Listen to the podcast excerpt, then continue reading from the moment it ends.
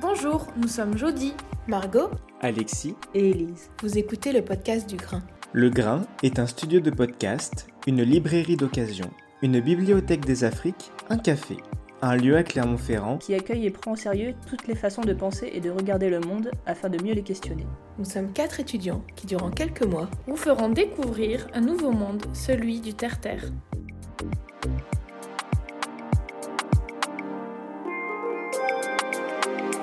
Il est vrai que la langue maternelle façonne la perception, notre perception du monde, de l'univers.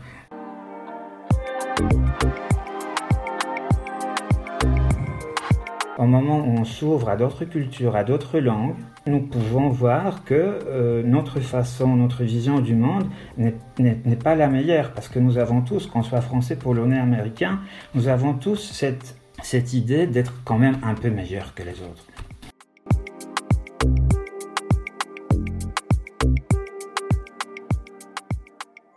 Bonjour à tous, bienvenue dans ce nouveau podcast de la série Terre-Terre. Aujourd'hui, nous allons nous intéresser à un habitat un peu particulier, un terre-terre sonore que l'on habite depuis que l'on est en âge de parler, qui parfois indique une terre d'origine. Et oui, aujourd'hui, nous allons parler de la langue au sens linguistique, notre langue ou nos langues, et leurs influences sur la perception.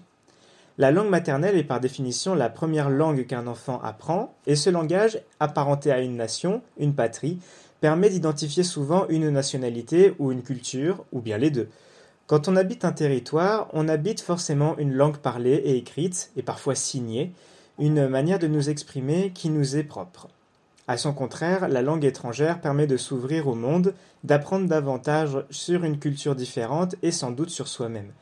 Voilà ce dont nous allons discuter dans ce podcast aujourd'hui avec un ancien enseignant doté de multiples facettes qui va débroussailler avec nous les travers et les branches de la linguistique puisqu'il est diplômé en linguistique appliquée. Piotr Glonek, bonjour. Bonjour, bonjour à vous, bonjour à tous. C'est un fait plaisir de vous rejoindre. À nous aussi. Vous avez une qualification de les études européennes et une spécialité dans la valorisation des échanges culturels et sociaux.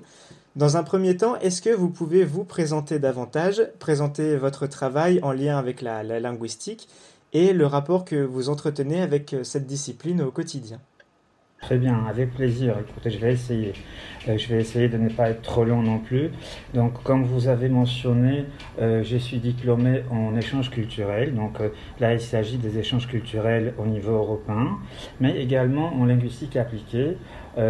pour les échanges culturels, il s'agissait de l'Institut d'études européennes à Paris, donc Paris 8. Et puis pour la linguistique appliquée, c'est l'Institut de linguistique appliquée à Varsovie, en Pologne. Euh, en ce qui concerne la linguistique, euh, mes travaux ont surtout porté sur la façon dont l'Union européenne façonnait l'apprentissage et l'enseignement des langues étrangères euh, en son sein. donc j'ai parlé surtout de la France, des Pays-Bas, de la Pologne, en faisant quelques comparaisons. Personnellement, je me suis spécialisé en traduction et en enseignement.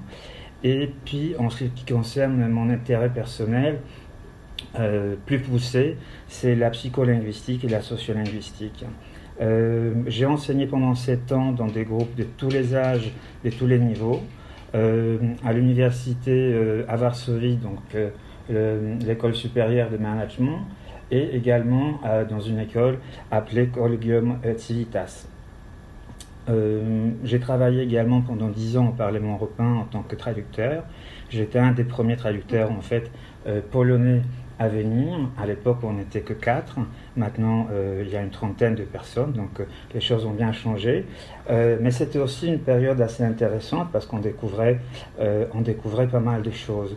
Notamment parce que, en fait, le Parlement européen travaille dans 23 langues et il y a environ 400 combinaisons linguistiques, ce qui nous oblige à passer par des langues pivots.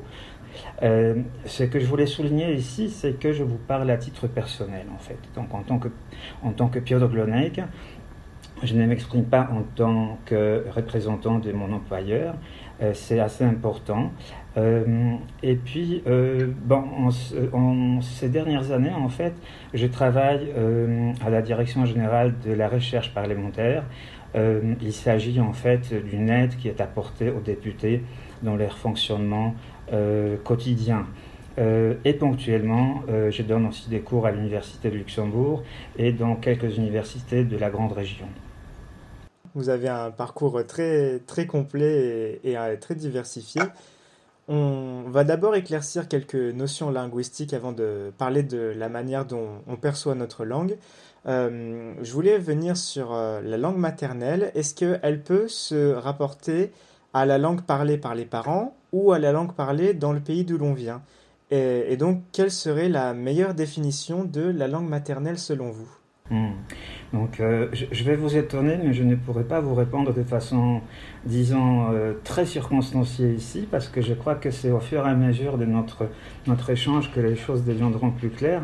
là, ce que je voulais vous dire, c'est que pour moi, euh, une bonne définition de la langue maternelle serait tout simplement une langue dans laquelle on se sent bien, dans laquelle on se sent soi-même compris, et où il n'y a pas de préjugés ni des a priori par rapport à nous-mêmes. Du coup, ça nous oblige à être patients et d'écouter le podcast jusqu'au bout. Dans ce cas, je vais enchaîner avec une euh, théorie linguistique qui nous vient du philosophe Bergson, qui disait que nous ne voyons pas les choses mêmes, nous nous bornons le plus souvent à lire des étiquettes collées sur elles. En gros, ça signifierait que la langue nous pousse à percevoir la réalité d'une manière euh, superficielle, et est-ce que ce cadre dont nous parle ce philosophe nous permet euh, d'appréhender une version de la réalité? Alors, pour moi, ce cadre est tout à fait euh, légitime. Euh, par contre, il faut peut-être ajouter quelques petites notions telles que par exemple les signifiants et les signifiés de Fernand de Saussure. ça, c'est donc les, débuts du XXe siècle. Et euh, je ne sais pas si tout le monde est au courant, mais il s'agit en gros, pour vraiment être très simple et, ne pas trop entrer dans les détails, il s'agit de l'image acoustique que l'on peut avoir, donc euh, euh, le signifiant et les signifiés, donc qui sera un concept auquel on se réfère. Et ces concepts auxquels on se réfère, il peut être complètement différent d'une culture à l'autre en fonction justement de ce que nos parents nous transmettent, en fonction de l'histoire du pays, en fonction aussi du vécu personnel des personnes qui nous entourent. Euh, donc ça, c'est quelque chose de très important. Euh, une autre chose, une autre chose à laquelle j'ai pensé, c'est, euh, ça peut vous surprendre également, mais en fait, c'est une langue qui est une langue ancienne, une langue uto-aztèque, hein, parlée très peu en fait. Hein. Il y a environ 5-6 000 euh, personnes qui utilisent cette langue en Arizona, aux États-Unis. Et c'est une langue qui, euh, justement, pour tout ce qui nous paraît euh, tout à fait habituel et normal, tel que par exemple avion ou, ou moustique, ou alors encore un drone, ils n'ont qu'une seule parole pour ceci, et donc ça, correspond à ce qu'on appelle en anglais fly. Hein, donc c'est quelque chose qui vole. Euh, ils utilisent beaucoup d'onomatopées et c'est aussi une façon de voir euh, comment il est possible de ne pas coller à une certaine définition des choses. Mais je pense que la chose la plus importante ici, c'est euh, comment, comment on peut faire évoluer la perception du monde.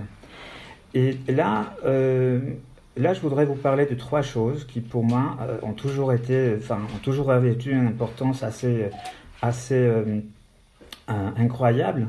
Donc, c'est de voir comment, euh, comment la notion, comment les signifier va se développer, va changer au fil des années. Donc, parfois, il peut s'agir de néologie, enfin, disons, de, de choses nouvelles qu'on va introduire dans une langue, mais pas forcément. Il peut s'agir également d'une évolution dans le temps où on se rend compte que certaines paroles, certains mots qu'on utilise n'ont plus la même notion.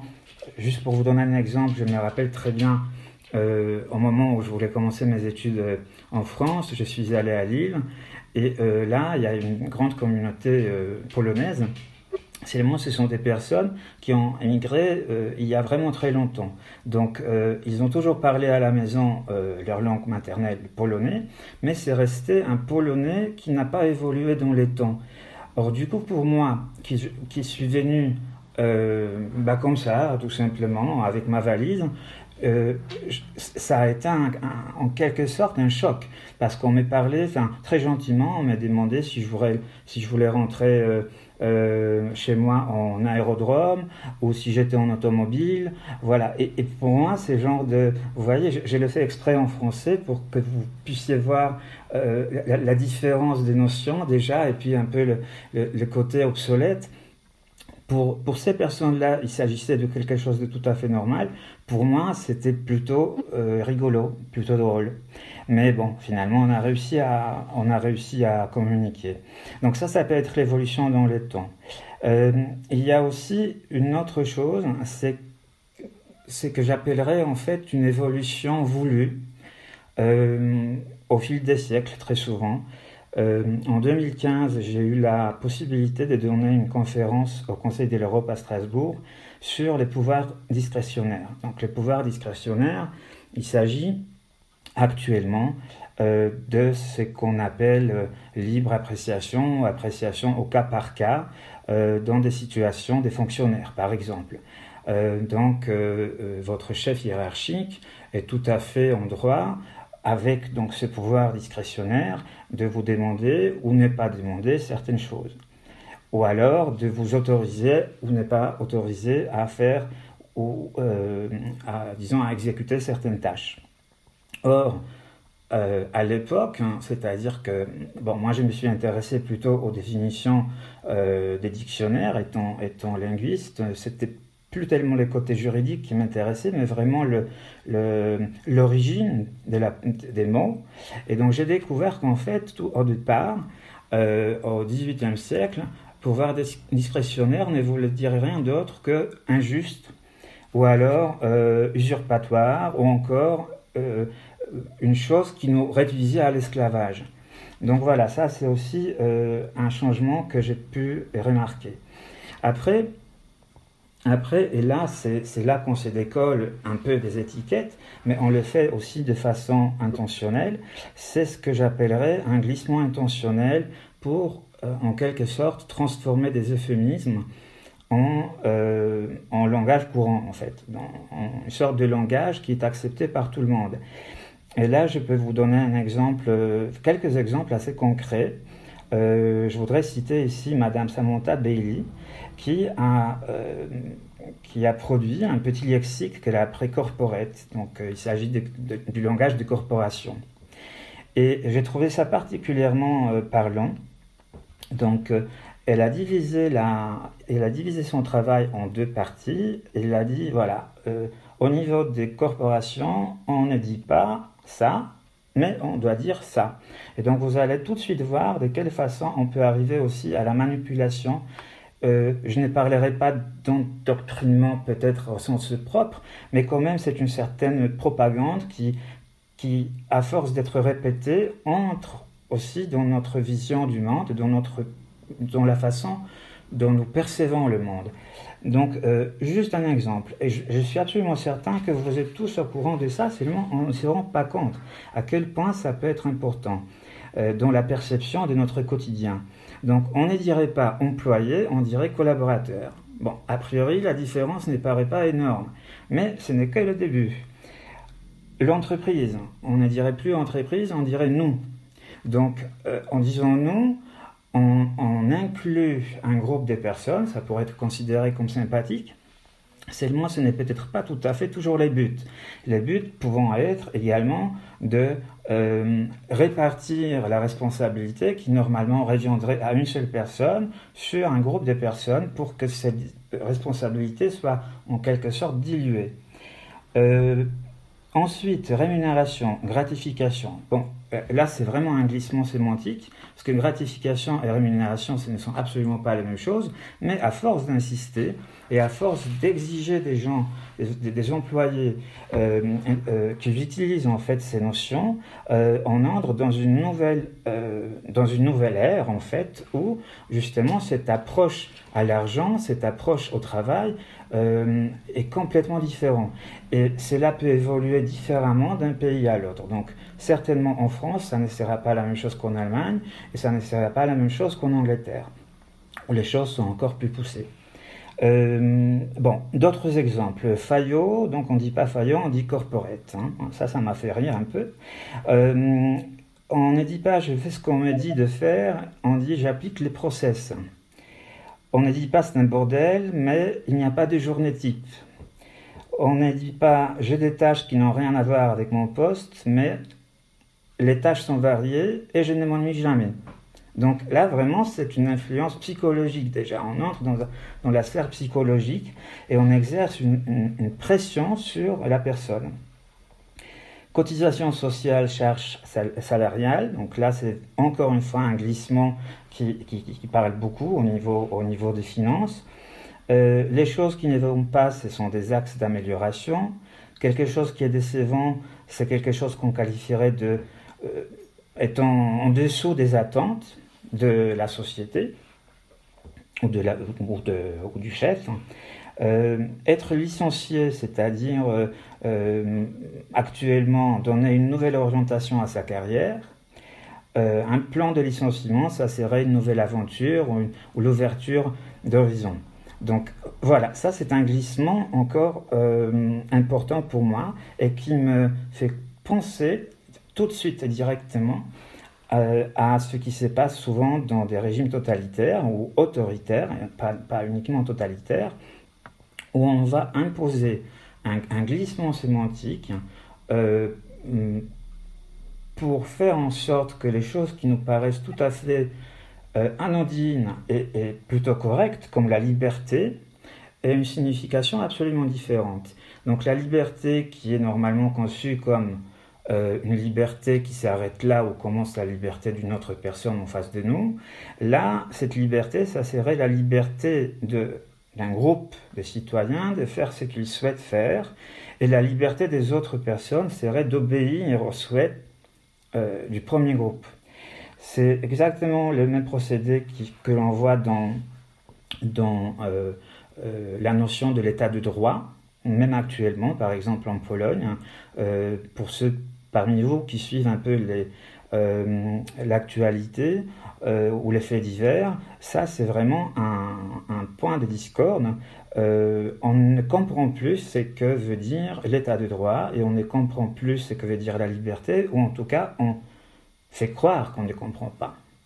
Et certaines personnes qui, à force d'écouter euh, euh, ceci au long des, mois, euh, n'arrivent tout simplement plus à faire la différence. Et un autre exemple, pour la Pologne encore une fois, c'est l'idéologie LGBT. Donc même le président polonais s'est permis de dire qu'il ne s'agissait pas de personnes LGBT, mais d'une idéologie. Donc c'est une sorte de, Enfin, c'est comme dire à quelqu'un qu'il n'est pas une personne qui n'a pas de droit, mais qui fait partie d'un ensemble idéologique euh, que l'on peut combattre. C'est ça, en fait, le sous-entendu. Donc voilà, ça, c'est en gros. Euh, en gros, c'est que, que je pense par rapport à, à, cette étiquette qui peut être collée et comment on peut la décoller. Euh, et pour vous donner un exemple français, parce que tout cela peut peut-être vous paraître assez lointain. Pour vous donner un exemple français, euh, jusqu'à la fin des années 90, euh, je pense jusqu'en 2001, il n'a pas été possible. Alors au départ, ça a été interdit, ensuite ça n'a plus été interdit, mais très mal vu, de parler de la guerre d'Algérie. On ne pouvait pas parler de la guerre en Algérie, on parlait des événements en Algérie. Et ça a été extrêmement surveillé par l'État.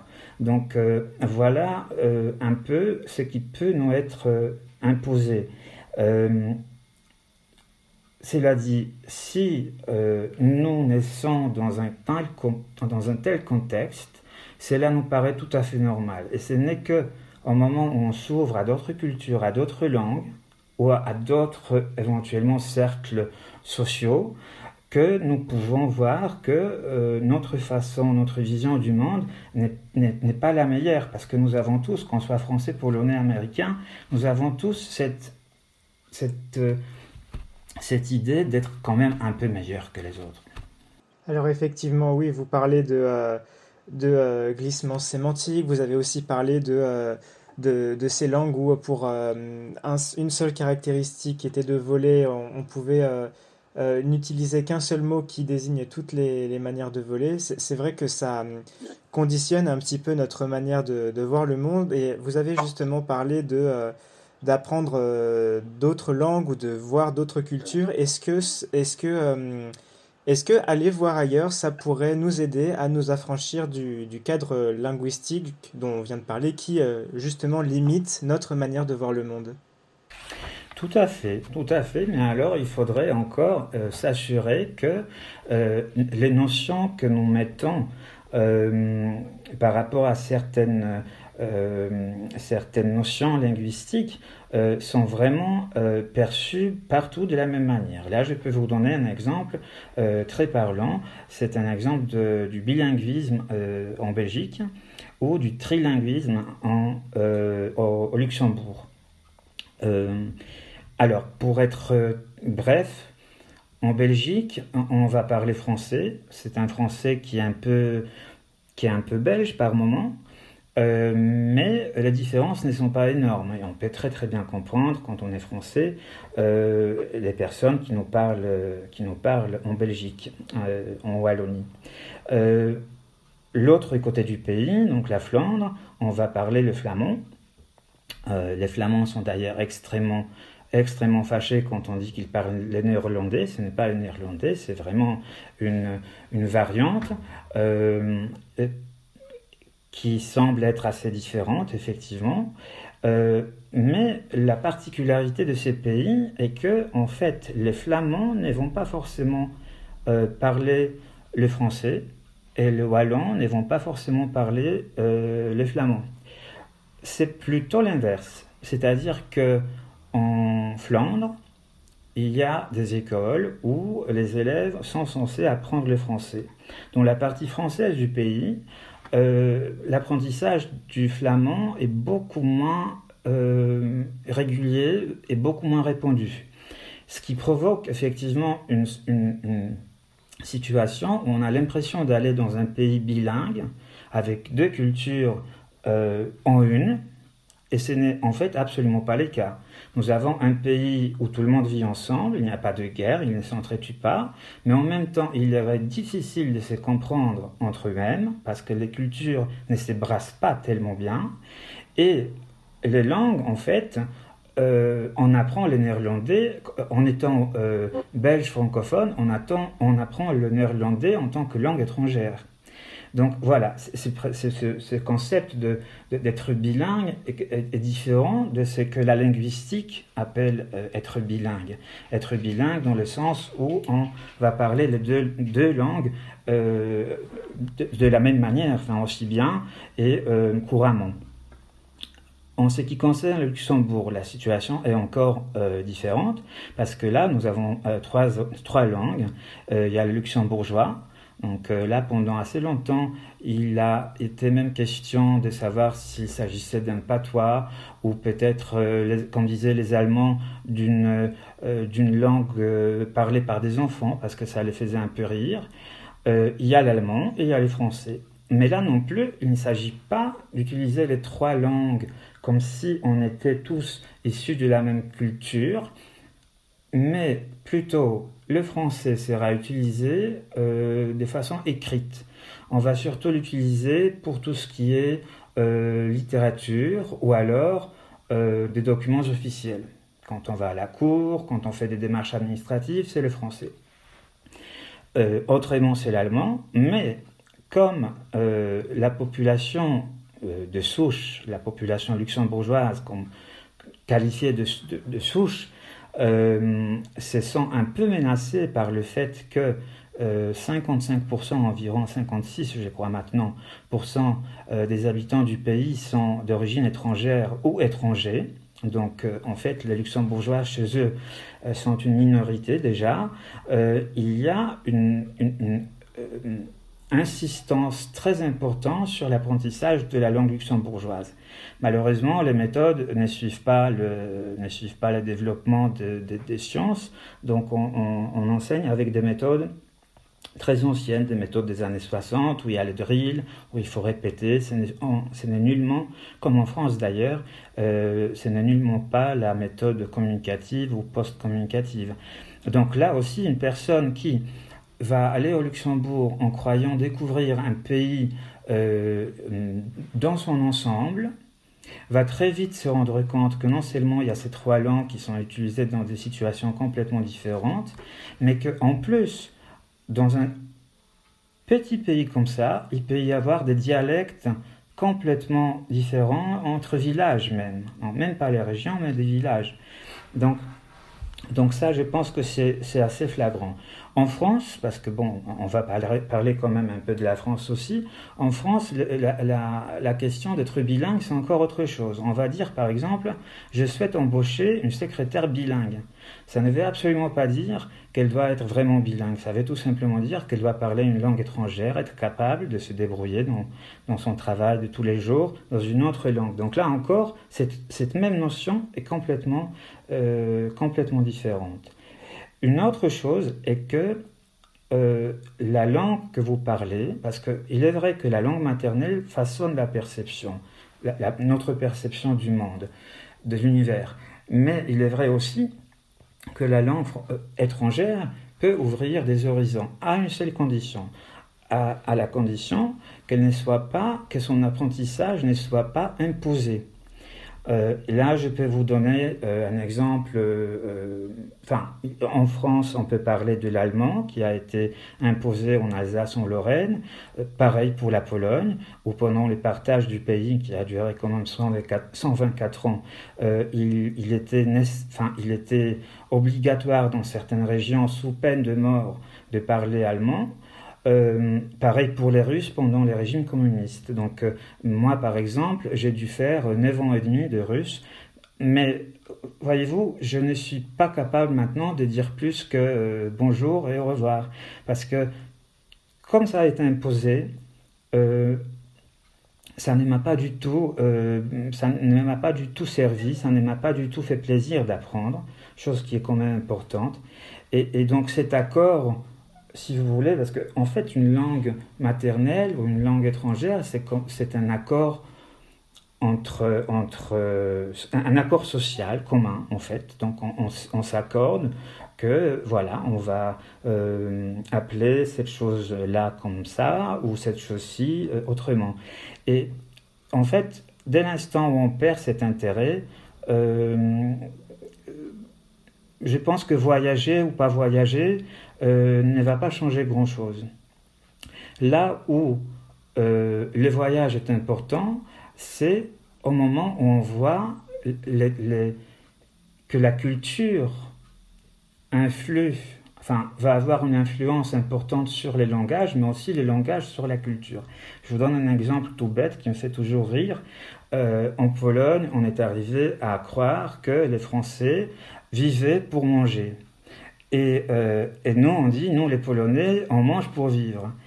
Et en, fait, bon, ça peut paraître incompréhensible pour un Français, mais je peux l'expliquer assez facilement. Parce que même dans les langages, on va se donner rendez-vous après dîner. Ou on va, euh, on va, par exemple, on va parler pendant le déjeuner. Ou à l'heure de midi. Ce sont des concepts qui n'existent pas forcément dans toutes les langues, dans toutes les cultures. Alors, vous avez parlé de, dialecte tout à l'heure, des... Euh, des, manières de parler un, peu patois. On, va y venir, mais avant, j'avais une question. Est-ce qu'il y a des, sons ou des, sonorités qui sont propres à certaines langues et, que l'on ne retrouve nulle part ailleurs? Hmm. Bon, alors là, je vais vous surprendre. Je suis certain que je vais vous surprendre. Euh, il y a dans le monde uniquement trois langues euh, qui ont des voyelles nasales. Est-ce que vous seriez capable de me dire lesquelles? Euh, à tout hasard, je dirais le portugais Oui. Ensuite, euh, ensuite, non, je sais pas. Ben, ensuite, il y a les Français quand même. Ah oui, d'accord. Voilà, et les Polonais. Donc, euh, il n'y a que les trois langues là, les, les- les- les trois langues qui ont des voyelles nasales. Euh, la différence du polonais dans ce contexte-là est que en polonais, il n'y a que ce qu'on appelle des voyelles débiles. Bon, ce n'est pas très gentil comme expression, mais il s'agit tout simplement du fait que on ne fait pas la différence entre on et on. Euh, donc, il n'y a pas de voyelles nasales profondes. Mais voilà, ça c'est, je pense que c'est un exemple assez, euh, assez parlant parce que non seulement il est surprenant, mais c'est, je pense, unique. Euh, il y a effectivement des langues euh, tonales euh, dans les mondes, il y a des langues qui vont utiliser énormément d'onomatopées, mais je pense que cette qualité-là, d'avoir des, voyelles nasales et qui sont qui font partie intégrale de, la langue, en fait, c'est- unique. Quel peut être le lien maintenant entre la langue maternelle, qui est souvent une langue nationale, euh, bah après ça, reste à débattre au vu des exemples dont nous avez fait part euh, avec le luxembourgeois euh, par exemple. Donc quel peut être le lien avec la langue maternelle et des langues locales, donc on pourrait parler de patois, qui se parlent encore dans certaines de nos régions? Alors, je pense que la situation est assez particulière en France parce que, encore une fois, jusqu'à la fin, je peux me tromper de quelques années, mais je pense que jusqu'à la fin des années 90, il a été euh, vu. il- Parler une langue régionale n'a pas été extrêmement bien vu. Je me rappelle même qu'à un moment donné, le Conseil de l'Europe euh, a sorti une charte des langues régionales que la France a refusé de signer. Euh, pourquoi? Parce que on considérait, et je me rappelle que c'est le président français qui l'a dit à l'époque et qui l'a répété à plusieurs reprises, euh, en 99 probablement, que la France était une et indivisible et que pour cette raison-là, on ne pouvait pas euh, se permettre de parler euh, au niveau des administrations les langues régionales. Donc, euh, il s'agissait bien sûr du Corse, il s'agissait du, il s'agissait du breton surtout, mais aussi du basque. Euh, bon, depuis, heureusement, les choses ont évolué. Maintenant, on peut avoir, par exemple, des, pan- des panneaux dans la rue dans deux langues, euh, la deuxième étant la langue régionale. On peut apprendre à l'école, euh, mais pendant très longtemps, le breton n'était pas enseigné dans des écoles publiques. Donc, je pense que là, c'est vraiment une particularité. Je peux, je peux vous donner un exemple complètement, enfin, un exemple d'une situation inverse. C'est le francique mosellan, euh, donc le, le patois qui est parlé dans la région de Grand Est, ou la grande région aussi, c'est-à-dire la grande région, c'est euh, les, pays de trois frontières, donc le Luxembourg, la France et la, euh, Belgique, hein, tout ce qui touche aux frontières. Euh, et là, il y a ce patois qui en fait permet euh, aux trois pays de communiquer. Euh, très vraisemblablement, les, usagers ne sont pas capables de comprendre tout, mais une grande partie, avoir une conversation tout à fait normale, quotidienne, en, évitant des malentendus, cela ne pose pas beaucoup de problèmes. Donc voilà, ça c'est un exemple euh, inverse. Euh, je peux vous parler aussi, parce que ça, me vient tout de suite à l'esprit, de la situation très particulière euh, des institutions européennes au Luxembourg. Donc, nous avons au Luxembourg déjà les trois langues qui sont considérées comme officielles, les luxembourgeois, le français et l'allemand. Et nous avons après ces grands nombres de personnes qui viennent de toute l'Union européenne, en fait, et qui vont, euh, où chaque groupe va parler sa, propre langue, parfois deux langues différentes. Euh, et donc, déjà, ça fait beaucoup. Ça fait beaucoup en sachant quand même qu'on travaille souvent dans des groupes euh, qui, sont, qui sont faits par nationalité. Donc moi, par exemple, je me rappelle très bien que je sortais parfois du bureau et au bout de 9 heures au bureau, je me disais, mais comment ça se fait que dans la rue, les gens ne parlent pas polonais? Parce que avec mes collègues en- enfermés dans cette tour, en vers, j'ai parlé polonais toute la journée pour la traduction. à l'extérieur, les gens parlaient d'autres langues. Et c'est là, c'est compliqué aussi, et surtout dans les cas de mariage mixte. Alors là, ça devenait parfois vraiment compliqué. Et là, c'est le seul, en fait, exemple que qui me vient à l'esprit où apprendre une langue et s'ouvrir à une autre culture ne veut pas forcément dire devenir plus tolérant. Et je vous explique tout de suite pourquoi.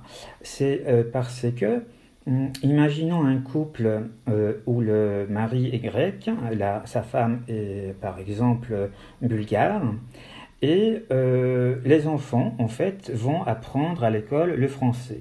Donc la langue de la fratrie sera le français. En sachant que les deux parents voudront euh, utiliser avec, avec leurs enfants leur propre langue maternelle. Donc, il y aura aussi les Grecs avec le papa et les Bulgares avec la maman. Seulement, les papas, hmm, les papas, les papas, ils aiment sortir, les papas, ils aiment voyager, les papas, ils aiment s'amuser. Et donc, c'est la maman qui est associée dans la tête des enfants directement à tout ce qui est euh, corvée. Voilà, c'est la maman qui sera là et qui imposera, euh, il faut apprendre, il faut être gentil, il faut ceci, il faut cela. Et donc le, grec qui sera plutôt une langue de, de repos, d'amusement. Voilà, c'est souvent comme ça en fait. Les personnes qui sont vraiment complètement bilingues ou trilingues vont choisir euh, inconsciemment une de ces langues pour parler d'une certaine, euh, euh, d'un certain côté de leur vie. Par exemple, la vie sexuelle, souvent, dans ces cas-là, sera justement représentée en français. Euh, la question se pose quand on veut parler des choses très compliquées, enfin très compliquées, des choses vraiment importantes, des choses qui concernent la famille, qui concernent euh, les futurs de, des enfants. Et à ce moment-là, quelle langue est-ce qu'on va choisir? Est-ce qu'on va choisir cette langue qu'on considère comme punitive? Est-ce qu'on va choisir cette langue qu'on considère comme euh, amusante ou sympathique? Ou est-ce qu'on va choisir encore une troisième langue qui, elle, le français, est commune pour tout le monde, mais en même temps, ce n'est pas du tout la langue maternelle. Voilà. Donc ça, c'est encore un cas de figure qui, euh, je pense, mérite d'être euh, d'être mentionné. Et souvent, malheureusement, dans ces cas-là, euh, on remarque que les enfants qui, eux, ont pu apprendre donc les quatre, les cinq, les six langues et qui les parlent couramment, vont avoir aussi envers leurs parents, pas forcément envers d'autres personnes, mais un peu quand même, mais envers leurs parents, ils vont avoir une attitude de moquerie, en fait. Ils vont, ils vont se moquer de l'accent quand leurs parents en parlant français, allemand ou luxembourgeois. Et alors, selon vous, est-ce que, justement, pour résumer un peu toute cette histoire, ou même pour aller plus loin dans, dans l'explication, est-ce que habiter une langue, ou plusieurs langues, c'est finalement habiter le monde? Oui, oui, certainement, certainement. Euh, disons, si je parle de moi-même, euh, désolé de parler de moi-même tout le temps, mais, mais, là, c'est ça qui me vient à l'idée. Je ne pourrais pas, moi, me sentir réellement et profondément et pour des vrais Européens si je ne parlais ici que euh, ma langue maternelle, le polonais. Donc, effectivement, là, ça, c'est, il faut plus, il faut plus. Mais il y a quand même tous ces petits bémols dont on a parlé, notamment l'enseignement. Et, là, je vais peut-être me répéter, mais je, tiens à souligner que les méthodes nouvelles sont très peu utilisées encore euh, pour, euh, dans certains endroits, notamment en France, ce qui provoque cette sensation parfois euh, que j'ai souvent entendu avec mes élèves euh, de la part de mes élèves français qui disaient euh, non, nous, on n'a pas la phonologie suffisamment développée pour pouvoir suivre. En fait, nous, on n'est pas doué pour les langues. Et ça aussi, c'est une perception qui est fausse parce qu'en en fait, il n'y a pas de personnes qui sont plus douées que d'autres pour les langues. Il y en a juste qui sont peut-être plus euh, sûrs d'elles-mêmes que d'autres et qui ont plus de confiance en soi. Mais oui, tout à fait. Je, suis certain qu'il euh, euh, il faut habiter aussi bien la langue que le territoire, que la culture, pour se sentir vraiment chez soi. Et c'est sur euh, ces mots que s'achève ce format de podcast dédié au cycle Terre-Terre. Pour ceux qui souhaitent euh, se renseigner davantage, n'hésitez pas à consulter les revues en ligne, les travaux du philosophe Bergson dont on a cité, aussi euh, Samantha Bainey ou Walter Benjamin qui est aussi un, linguiste, ou d'autres aussi d'autres informations et de manière générale les travaux de l'Université de Metz et de celle des sciences de l'éducation de la ville de Luxembourg. Merci encore Piotr pour cet échange. Merci à vous et bonne continuation. Merci et on se retrouve bientôt pour un prochain numéro de Terre Terre et on reste curieux.